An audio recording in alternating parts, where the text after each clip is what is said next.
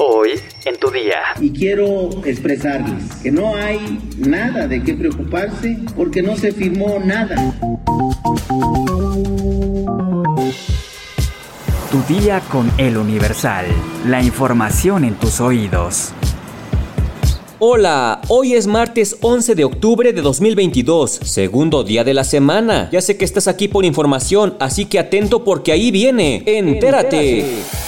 Nación. Como parte de la actualización de los lineamientos para la continuidad saludable de las actividades económicas ante la pandemia por coronavirus, el Comité de Nueva Normalidad, conformado por la Secretaría de Salud, la Secretaría de Economía, la Secretaría del Trabajo y Previsión Social y el Instituto Mexicano del Seguro Social, estableció que, en ningún caso, se debe obligar a las personas a realizarse pruebas de laboratorio para verificar que no tengan COVID-19 como requisito para regresar a trabajar. Dispone que tampoco debe ser un impedimento que algún trabajador no cuente con la vacuna anticovid. En el caso del uso del cubrebocas, señala que ya no es obligatorio su uso en espacios cerrados o abiertos, solo recomendable. No obstante, existen consideraciones donde se sugiere su uso. El acuerdo secretarial publicado el 7 de octubre también sugiere eliminar el uso de tapetes sanitizantes y el filtro sanitario. Los lineamientos hacen énfasis en acciones enfocadas a la modificación de hábitos que llevan a la reducción de riesgos de contagio entre la población. El Comité de Nueva Normalidad recomienda a los empresarios designar un comité o persona responsable quien en sus instalaciones implemente, de seguimiento y supervise medidas que ayuden a la reducción de riesgos dentro del ámbito laboral. Metrópoli. La mañana de este lunes 10 de octubre, el metro de la Ciudad de México volvió a ser protagonista del caos. Diversos usuarios de redes sociales reportaron una gran afluencia en los andenes de la línea 7 del metro y se quejaron de que la espera entre un tren y otro era de hasta 30 minutos. Ante ello, el sistema de transporte colectivo informó que no hubo fallas en los trenes ni en las vías de la línea que va del Rosario a Barranca del Muerto, sino que el retraso fue a causa de la gran cantidad de gente que estaba usando el transporte en ese momento. A través de una tarjeta informativa, el organismo detalló que personal de transportación realizó maniobras de dosificación y encauzamiento de usuarios en esta línea naranja debido a la alta demanda. Además, pidieron la colaboración de los usuarios para evitar la caída de objetos a las vías, así como permitir el libre cierre de puertas para agilizar el avance de los trenes. Estados. La mañana de este lunes 10 de octubre, el gobernador de Zacatecas, David Monreal, informó que no existe ningún convenio o acuerdo firmado entre su estado y el gobierno de Estados Unidos. En un mensaje difundido en redes sociales, señaló que se trató de información imprecisa y que el diálogo que sostuvo la semana pasada con el embajador estadounidense Ken Salazar se dio en un marco de respeto a la soberanía nacional.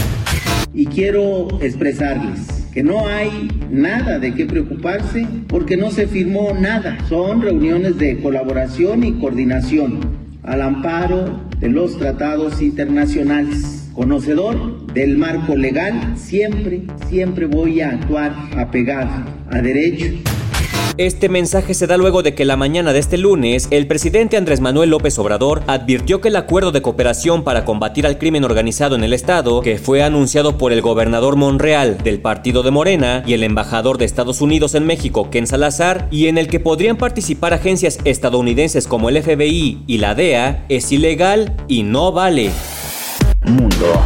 El presidente estadounidense Joe Biden condenó enérgicamente los bombardeos masivos rusos a Ucrania, ocurridos este lunes 10 de octubre. Dijo que el ataque demuestra la absoluta brutalidad de su homólogo ruso, Vladimir Putin. Estos ataques han matado y herido a civiles y destruido objetivos no militares, dijo Biden, asegurando que reforzarán el apoyo a Ucrania y que Estados Unidos seguirá imponiendo un alto costo a Rusia por su agresión. Estos ataques solo refuerzan nuestro compromiso con el pueblo de Ucrania, junto con nuestros aliados, Seguiremos imponiendo costes a Rusia por su agresión. Haremos que Putin y Rusia rindan cuentas por sus atrocidades y crímenes de guerra. Y suministraremos el apoyo necesario para que las fuerzas ucranianas defiendan a su país. Aseveró. El ejército ucraniano afirmó que las fuerzas rusas habían disparado 75 misiles sobre ciudades de toda Ucrania, en una serie de ataques que incluyó el uso de drones iraníes lanzados desde Bielorrusia. El último bombardeo contra la capital de Ucrania fue en junio. Al menos 11 personas murieron y 89 resultaron heridas tras la mayor campaña de ataques en meses según la policía de Ucrania. Los ataques se dan en respuesta a la explosión el sábado pasado del puente que une a Crimea con Rusia, un hecho que Putin calificó de terrorismo y del que acusó a los servicios de seguridad ucranianos. El secretario general de Naciones Unidas, Antonio Guterres, calificó la oleada de ataques rusos de este lunes como una escalada inaceptable de la guerra. Yeah.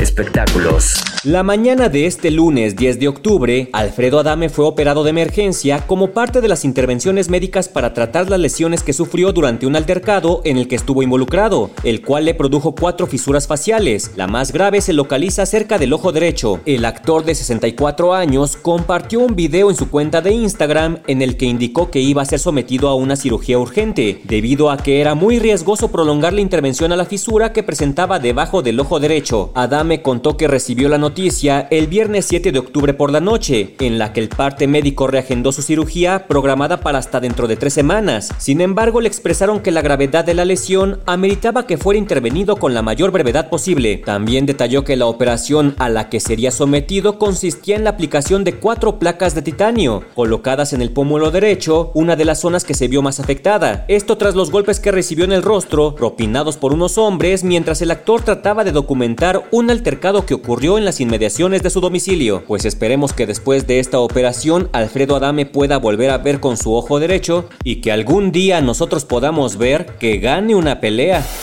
¿Sabes cuántos años tiene el hotel más antiguo del mundo? Descúbrelo en nuestra sección destinos en eluniversal.com.mx. Ya estás informado, pero sigue todas las redes sociales de El Universal para estar actualizado. Y mañana no te olvides de empezar tu día, tu, día, con El Universal. Tu día con El Universal. La información en tus oídos.